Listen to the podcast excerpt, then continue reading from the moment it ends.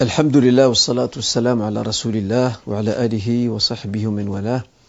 Mes chers frères et sœurs, assalamu alaikum wa rahmatullah wa barakat.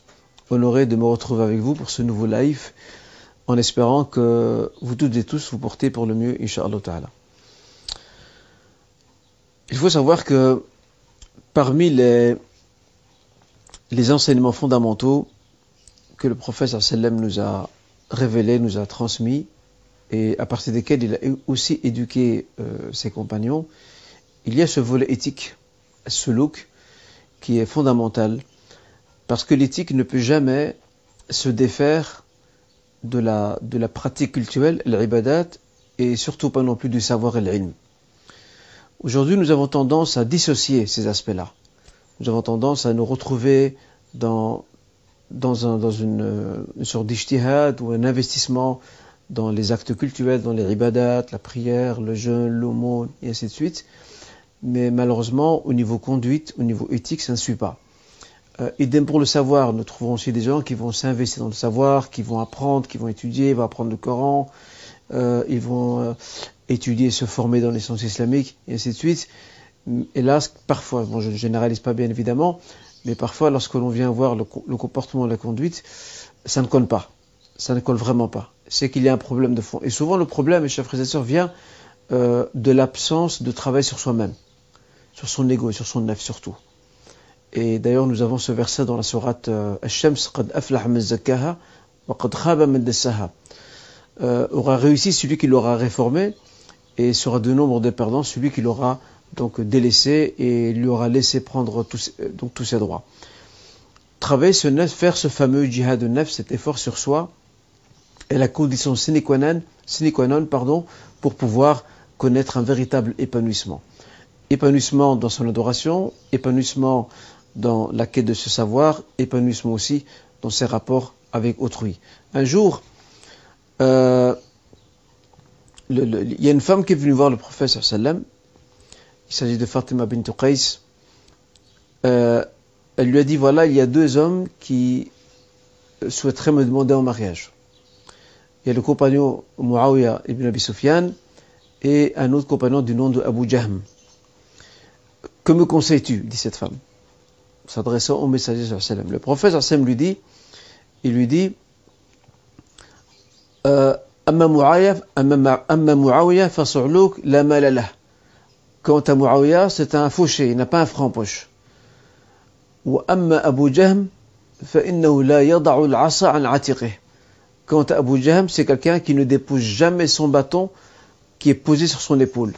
Les savants ont cherché, à comprendre ce que signifie cette expression métaphorique usée par le prophète sallam euh, quant à, cette idée qu'il y a un bâton posé sur, son, son, épaule. Il y a deux explications qui, qui se dégagent. La première, c'est que c'est quelqu'un qui voyage beaucoup. Donc s'il voyage beaucoup, il ne donnera pas beaucoup de droits à son épouse. Il ne sera pas souvent présent dans son foyer. Et l'autre explication également, c'est qu'il est darrabul nisa, c'est quelqu'un qui frappe beaucoup. Donc il a, il, a, il a un tempérament impulsif, il est agressif et il frappe donc euh, très facilement.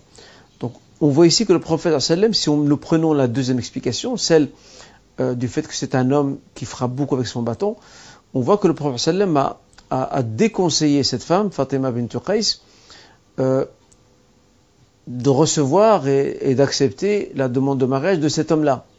D'accord? Pour le premier, Muawiyah, c'est parce qu'il n'a pas d'argent, donc il n'est pas capable de prendre en, en, charge le foyer. Et le deuxième, c'est parce que, voilà, selon l'autre explication, il sert du nombre de ces hommes qui frappent, qui sont violents. Et ça, on voit que le prophète est très conscient et très soucieux de la question de l'éthique, du comportement, de la conduite. N'était-ce pas lui qui dira à Aïcha lorsque euh, lorsqu'elle a remarqué le comportement désobligeant euh, de gens qui disaient au prophète euh, euh, au lieu de lui dire assalamu alaikum, lui disait assalamu alaik, que, que, la mort t'atteigne et te frappe. Et le prophète se contentait de leur répondre wa alaik. Donc il renvoyait la balle à celui qui a tenu ce propos-là. Et le, comment dirais-je, le, le prophète sallam, un jour a, a, jugulé et a essayé de contrôler la réaction en chaîne de, son épouse en disant euh, la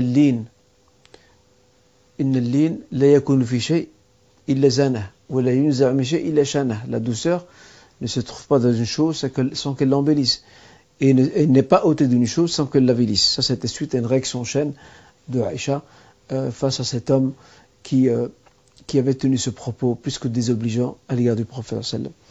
Là où je veux en venir, c'est que le, travailler sur la conduite, sur le comportement, c'est aussi une façon de, de, manifester son savoir-être et aussi son savoir-vivre. Bien, évidemment, quand on parle de, conduite, de, de, de ce look, de comportement, il y a euh, différentes déclinaisons qui s'inscrivent sur ce comportement. Ces comportements déjà envers soi-même, par rapport à son Seigneur, par rapport à ses proches, par rapport à ses voisins, par rapport euh, des personnes qu'on ne connaît pas, qu'on croise dans la rue. C'est vraiment se réapproprier ces qualités donc de, de comportement civique qui doivent être les nôtres dans le quotidien et aussi ces rapports que nous devons euh, repenser avec nos proches, que ce soit nos conjoints, que ce soit nos enfants, que ce soit nos parents, et ainsi de suite. Et j'ai envie de dire que, aux côtés de l'étude du Coran, de la langue arabe et aussi des sciences islamiques, il y a euh, le comportement ou la science du comportement, ou la science de l'éthique, si vous voulez, qui doit aussi prendre tous ses droits dans un cursus de formation que suivraient des frères et des sœurs. Et bien entendu, il ne suffit pas d'enseigner une théorie, encore faut-il que les participants à cet enseignement, à l'acquisition de cet enseignement, fassent après le travail personnel pour traduire cela dans, leur conduite. Et pour traduire cela, ça demande de, casser et surtout d'effacer les mauvaises habitudes. Les mauvaises habitudes qui appellent aussi à une maîtrise de soi, qui, appellent aussi à se débarrasser de certaines tares comme l'oisiveté, comme la médisance, comme la méchanceté, euh, et ainsi de suite. C'est tout un travail sur soi qui doit pouvoir être, euh, mené. D'ailleurs, ce n'est pas par hasard que le prophète Salem dit euh, que, le, le, le, bon comportement figure parmi les choses les plus lourdes dans la balance. Il n'a pas dit la prière, il n'a pas dit le jeûne, il n'a pas dit la zakat, euh, il n'a pas dit le hajj. Il a bien parlé du comportement de la conduite. À nous donc d'essayer de, à partir de ce verset que je vous ai évoqué, euh, verset 9 de la sourate Le Soleil Shams, à nous de travailler pour nous réapproprier absolument cette conduite qui doit être la nôtre au quotidien. C'est un combat de toute une vie. Ça ne s'arrête pas avec un cursus, ça ne s'arrête pas après avoir pris le dessus sur une série de comportements euh, désobligeantes. C'est un combat, c'est un travail qui doit euh, continuer de manière, euh, de, de, façon continue jusqu'à la fin de nos jours. Et il faut savoir également, nous chassons des mauvais comportements et on voit la doute qui se présente. Nous chassons un comportement et voici qui reprend ses droits. Pourquoi? Parce qu'il y a une série d'ingrédients qui se présentent et qui créent le contexte qui vont nous pousser à se remanifester alors que nous pensons que nous étions débarrassés. En fait, si on voit qu'un comportement désagréable euh, reprend ses droits alors que nous pensions qu'il n'était plus là, c'est qu'en fait, il n'avait jamais disparu. On l'avait juste enfoui, d'accord? On l'avait enfoui dans notre être, on l'avait quelque peu étouffé, mais il n'attend que le moment adéquat pour pouvoir de nouveau se manifester. Et pour mener à bien, enfin je termine, pour mener à bien ce travail d'éducation de, soi, ce travail de réforme de sa propre personne, il faut déjà euh, opter pour la posture de ne plus être dans le déni. Il y a des gens qui refusent de reconnaître qu'ils ont euh, tel et tel et tel défaut. Ils refusent. Et ces personnes qui refusent, ce sont des personnes qui s'obstinent à se maintenir dans ces mauvais comportements, dans ces écarts de conduite, dans son sale caractère. Et la condition pour pouvoir amorcer enfin ce changement et cette réforme, c'est de reconnaître de reconnaître en soi-même qu'il y a une série de problématiques pour lesquelles je vais déployer tous les moyens possibles pour pouvoir, Inch'Allah, euh, les modifier. Euh, si je n'arrive pas à les, éradiquer, au moins j'essaie de les atténuer au grand maximum. Voilà donc, mes chers frères et sœurs, pour ce qui est du rappel, nous allons, Inch'Allah, sans plus tarder, passer à la première question. Alors, j'ai une fille de 14 ans, mais qui ne, prie pas régulièrement. Et nous sommes souvent en conflit à cause de cela. Que faire? Déjà, la première des choses à, à rappeler, et hélas, beaucoup de familles sont confrontées à cette euh, situation, c'est que déjà la première chose, les parents ne doivent jamais s'inscrire dans une posture de conflit avec leurs enfants par rapport à la prière. Le fait pour des parents de rappeler à leurs enfants et à leurs ados surtout euh, qu'ils doivent prier, c'est une chose. Jouer le gendarme ou le policier à la maison, c'est autre chose.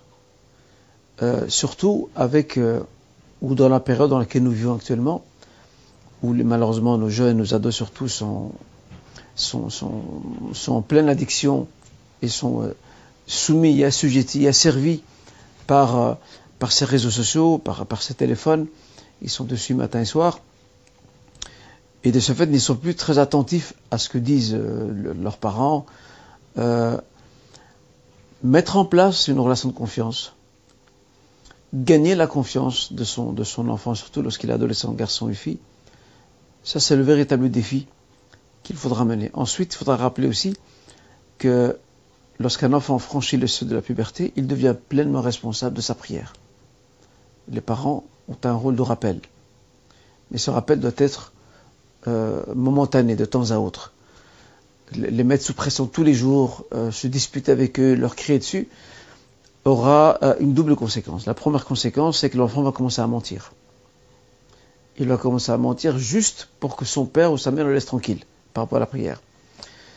La deuxième conséquence, qui est la plus grave et la plus fâcheuse, c'est que l'enfant ne voudra plus prier. Il sera dégoûté par la prière. Et donc il faut trouver euh, la bonne parade, le juste milieu. Et aussi, la prière s'inculque à un âge beaucoup plus précoce, parce qu'il y a aussi des parents qui commencent à demander à leurs enfants de prier à un moment où il est, euh, où il est un peu tard de le faire. C'est lorsque l'enfant a déjà franchi la puberté, il a 12 ans, il a peut-être 13 ans, c'est là qu'on commence à leur rappeler la prière. Chose qui n'a jamais été faite lorsqu'ils étaient plus petits, surtout depuis l'âge de 7 ans. Donc le travail commence à l'âge de 7 ans. À l'âge de 7 ans, il faut déjà pour les parents euh, qu'ils soient assez vigilants sur la question de la prière, à partir du moment où par le dialogue, l'incitation, euh, la mise en place d'incitatifs, les récompenser pour, leur régularité dans la prière, pour leur assiduité, pour leur investissement, petit à petit l'enfant va prendre goût. Et c'est pas par hasard, ce n'est pas par hasard que le prophète sallam demande à ce que, à ce que la prière, pourtant l'enfant n'est pas pubère, à ce que la prière soit déjà instituée à partir de l'âge de 7 ans. Parce qu'il faut que l'enfant déjà prenne goût à partir de ce moment-là et ne pas attendre l'adolescence. L'adolescence, c'est presque trop tard. voilà comment, Inch'Allah il sera possible d'essayer de, trouver la bonne parade, donc investir sur, euh, sur, sur le bas âge de l'enfant, surtout à partir de 7 ans, et si ce n'a pas été fait, que l'enfant a, franchi le seuil de 13 ou 14 ans, 15 ans, avant tout établir une relation de confiance avec l'enfant. Confiance signifie aussi dialogue avec l'enfant. Euh, et c'est de cette manière, Inch'Allah, que l'on peut espérer qu'avec les doigts sur des parents, que l'on peut espérer que ces enfants euh, prennent la voie, prennent le chemin, et que viendra un jour où, où ils, se, où ils se tiendront régulièrement à la prière sans pourtant la délaisser. Voilà ce qu'on peut dire par rapport à ça. Tout est une question de temps, de patience et de pédagogie également. Euh, Pouvons-nous pouvons avoir euh, recours au PEL PEL, c'est le plan épargne logement. C'est une, formule qui existe en France où il est possible donc d'épargner dans le but d'acheter un logement. Le problème, bon, c'est une formule que je ne connaissais pas, je me suis, je me suis un peu renseigné, j'ai un peu lu là-dessus, euh, mais il semble que dans cette formule, euh, elle peut aussi déboucher sur des, prêts donc, euh, ou des crédits avantageux en termes de pourcentage, en tout cas de ce que j'ai compris de, mes lectures. Donc déjà, ça pose déjà le problème euh, à l'origine, comme quoi il y a un calcul, selon quoi il y a un calcul de, cet intérêt avantageux qui, se, qui, sera proposé aux clients épargnants. Euh, J'ai envie de dire que cette transaction, a'lam, elle a l'air de poser problème. Pourquoi? Parce que quelque part, c'est aussi une, façon de faciliter l'accès au crédit usuraire. On connaît très bien la position de l'islam par rapport à cela. Donc, euh, le minimum qu'on puisse dire, c'est que c'est une transaction à éviter pour ne pas être dans l'ambigu, dans la shubha, wallahu a'lam. Euh, dans l'école malikite, il n'y a pas trois jours, euh, euh, il n'y a pas trois jours blancs, 13, 14, 15, mais trois jours dans le mois.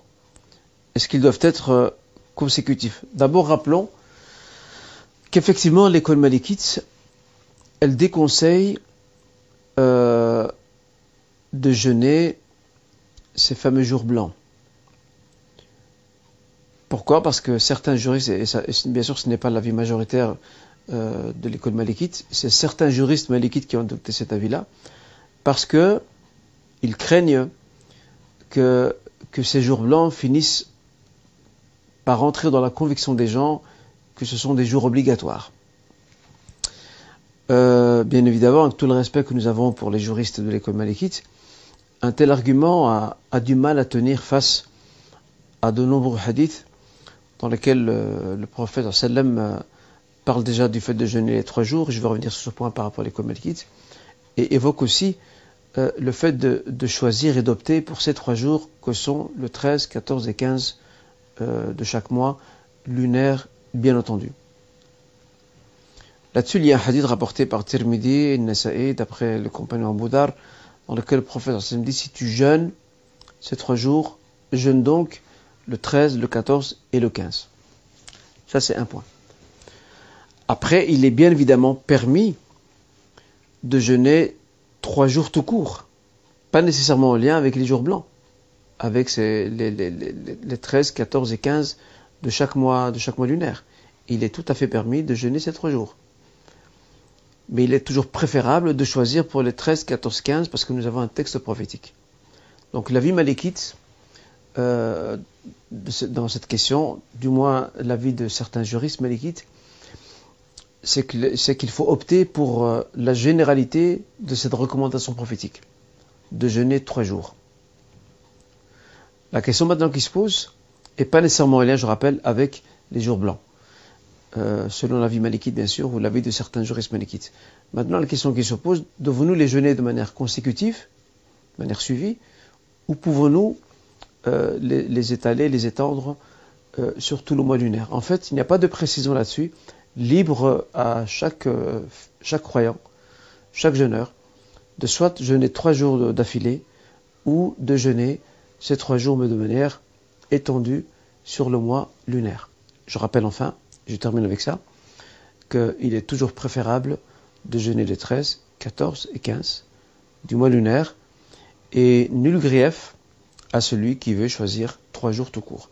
Mais c'est passé à côté d'un grand mérite, sachant que nous avons, je le rappelle, un texte prophétique qui précise ces trois jours particuliers que sont les 13, 14 et 15. Voilà la réponse à cette question. Euh, une question assez, euh, on va dire, euh, assez originale. La femme au paradis sera-t-elle voilée? Alors, rappelons que toutes les prescriptions religieuses auxquelles nous sommes soumis, que nous soyons une femme ou un homme, ou que ces prescriptions concernent les hommes et les femmes à la fois, ces prescriptions, Allah les a instituées pour, bien entendu, euh, nous inculquer le sens de la servitude que nous lui devons. Nous sommes des serviteurs d'Allah premièrement. Deuxièmement, ces prescriptions ont aussi été instituées pour éduquer le croyant ou les croyants. Troisièmement, euh, leur institution répond aussi à cette finalité euh, de la loi musulmane qui est d'éprouver, et quand je dis éprouver, pas dans le sens péjoratif, mais d'éprouver le serviteur dans le sens de l'adoration et de l'obéissance à son Créateur. Voilà euh, ce qu'on peut dire par rapport aux différentes raisons, euh, dirais-je, qui justifient euh, la, mise en place et, la prescription de ces, ou plutôt l'institution, pardon, de ces différentes prescriptions religieuses. Et ça concerne cette vie d'ici-bas. L'autre vie, dans l'autre vie, il n'y a plus d'obligatoire, d'interdit, de recommandé, et ce qui fait que, même si nous n'avons pas de précision là-dessus, ce qui fait que toutes ces prescriptions concernent les croyants ici-bas et dans l'autre vie, c'est un autre jour, c'est un, une autre, euh, c'est un autre espace de vie, c'est un autre cadre euh, de, vie. C'est la vie éternelle, c'est la vie de délice qu'Allah nous l'accorde, inshallah ta'ala. Et d'ailleurs, dans un hadith, il a rapporté que le prophète nous apprend qu'il y a un marché euh, auprès duquel se rendront les gens du paradis euh, chaque vendredi. Et chaque fois qu'ils s'y rendent, lorsqu'ils reviennent de ce marché, ils reviennent encore plus éblouissants euh, que le moment où ils y sont rendus. Donc ça indique que la personne gagne en beauté en tous sens. Et la réponse finale, Inch'Allah, ce sera de dire que dans notre vie, ces prescriptions n'ont plus lieu d'être parce qu'il n'y a pas de notion de mal, il n'y a pas de notion de vice, il n'y a pas de notion de tentation. Tout cela a disparu avec euh, la fin du séjour humain sur terre. Euh, une personne qui se fait incinérer, comment se passe pour elle le moment de la tombe et le questionnement des anges? Vu que son corps a été incinéré et donc rien enterré. D'abord, il faut savoir que le questionnement des anges est une règle absolue qui, ne connaîtra aucune dérogation. Le questionnement des anges, c'est un principe, c'est une règle, euh, c'est un fait qui va se produire avec toutes les créatures euh, après leur mort. Alors, nombre de hadiths nous parlent de la tombe. Mais il est normal parce que ces hadiths parlent euh, de la situation normale, standard, dirais-je, où les gens décèdent et sont enterrés, tout simplement. Mais les personnes euh, qui décèdent soit dans une noyade, ou qui sont dévorées par un fauve, ou encore leur corps est consumé par un incendie ou, par, par voie d'incinération, ces personnes aussi, elles aussi, seront soumises à l'interrogatoire de ces deux anges, Munkar et Nakir. Quant à la forme que prendra cet interrogatoire, sachant qu'ils ne sont pas dans une tombe, ça nous n'en savons rien, mais nous savons certainement que l'interrogatoire, euh, que ces questions seront posées à ces, euh, à, ces personnes décédées. Sinon, ce n'est pas de l'ordre de la justice divine. Pourquoi des personnes qui brûlent, euh, soit par incinération, soit dans un incendie, des personnes qui sont dévorées dans l'océan ou par un fauve, pourquoi elle échapperait au questionnement, tandis que celles et ceux qui sont dans la tombe devraient le subir? Ça ne relève pas de la justice divine. Et, dans les questions liées à la mort, toutes les créatures dans, le traitement, elles sont toutes sur un même pied d'égalité. Et le questionnement en fait partie, Inch'Allah Reste le comment, ça appartient à Dieu, nous nous n'en avons pas connaissance. Voilà, nous arrivons, Inch'Allah, à la dernière question, en tout cas de notre live d'aujourd'hui, euh, Pouvons-nous jeûner Shawwal et remettre les jours manqués, période plus tard C'est un point sur lequel je me permets de revenir. Je rappelle absolument qu'il n'y a pas d'interdiction euh, religieuse, formelle, de commencer par les jours de Shawwal, puis plus tard remettre ces jours. Il n'y a pas. Toutefois, c'est inverser l'ordre des priorités. Parce que remettre ces jours, que ce soit pour une personne qui était malade ou qui était en voyage, malade, bien sûr, une maladie guérissable, ou qui était en voyage, une personne indisposée, remettre ces jours euh, non accomplis est une obligation. Le jeûne de Shawwal ou des six jours de Shawwal représente euh, un acte recommandé la logique veut qu'on commence par les actes recommandés, obligatoires, pardon, avant de passer à ceux qui sont recommandés. C'est une question de logique, de priorité, pas plus que cela. Et je, l'avais indiqué, je pense, dans un, dans un live précédent, il y a des, surtout des sœurs qui choisissent de jeûner euh, Shawwal et qui se disent ben, je vais remettre mes jours avant le prochain Ramadan et pour finir, elles ne le remettent pas. Elles ne remettent pas ces jours. Euh, dans la plupart des cas, c'est par négligence et se retrouve avec euh, un nombre de jours à la veille du mois de Ramadan. Ça, c'est très dommage. S'ils avaient pris les précautions, sachant que le mois de Shawwal est constitué de 29 ou 30 jours, s'ils avaient pris la précaution de commencer par, les, par, par leur, leur, dette, à remettre, puis elle passe à Shawwal, ça aurait été mieux. Mais si une personne voyage durant le mois de Shawwal, ça peut arriver. Elle voyage, donc elle en voyage, elle n'aura pas l'occasion de jeûner. On lui dira pas de problème, euh, les, jours à remettre pourront se faire euh, ultérieurement. Et si elle est capable de jeûner, par exemple, les, six jours de Shawwal avant son départ, et qu'elle remette ses jours euh, qu'elle doit encore après Ramadan, après, après Shawwal, il n'y a aucun souci. L'essentiel, c'est dans, une situation tout à fait normale de commencer par sa dette et puis de passer à Shawwal. Sauf contrainte euh, ou situation qui se présente et qui pourrait ne peut-être pas, euh, peut-être ne pas permettre à la personne de jeûner Shawwal comme un voyage par exemple. Sinon, dans l'absolu, il n'y a, bien sûr, il n'y a aucune infraction entre guillemets euh, à commencer par Shawwal, puis on passe euh, au jour qu'on doit remettre. Mais il y a plus de mérite de commencer dans l'ordre des choses. En tout cas, barakallahu à toutes et tous pour votre écoute attentive. Euh, comme vous voyez, nous nous approchons de la période d'été. Moi-même, j'ai pas mal de, voyages et déplacements.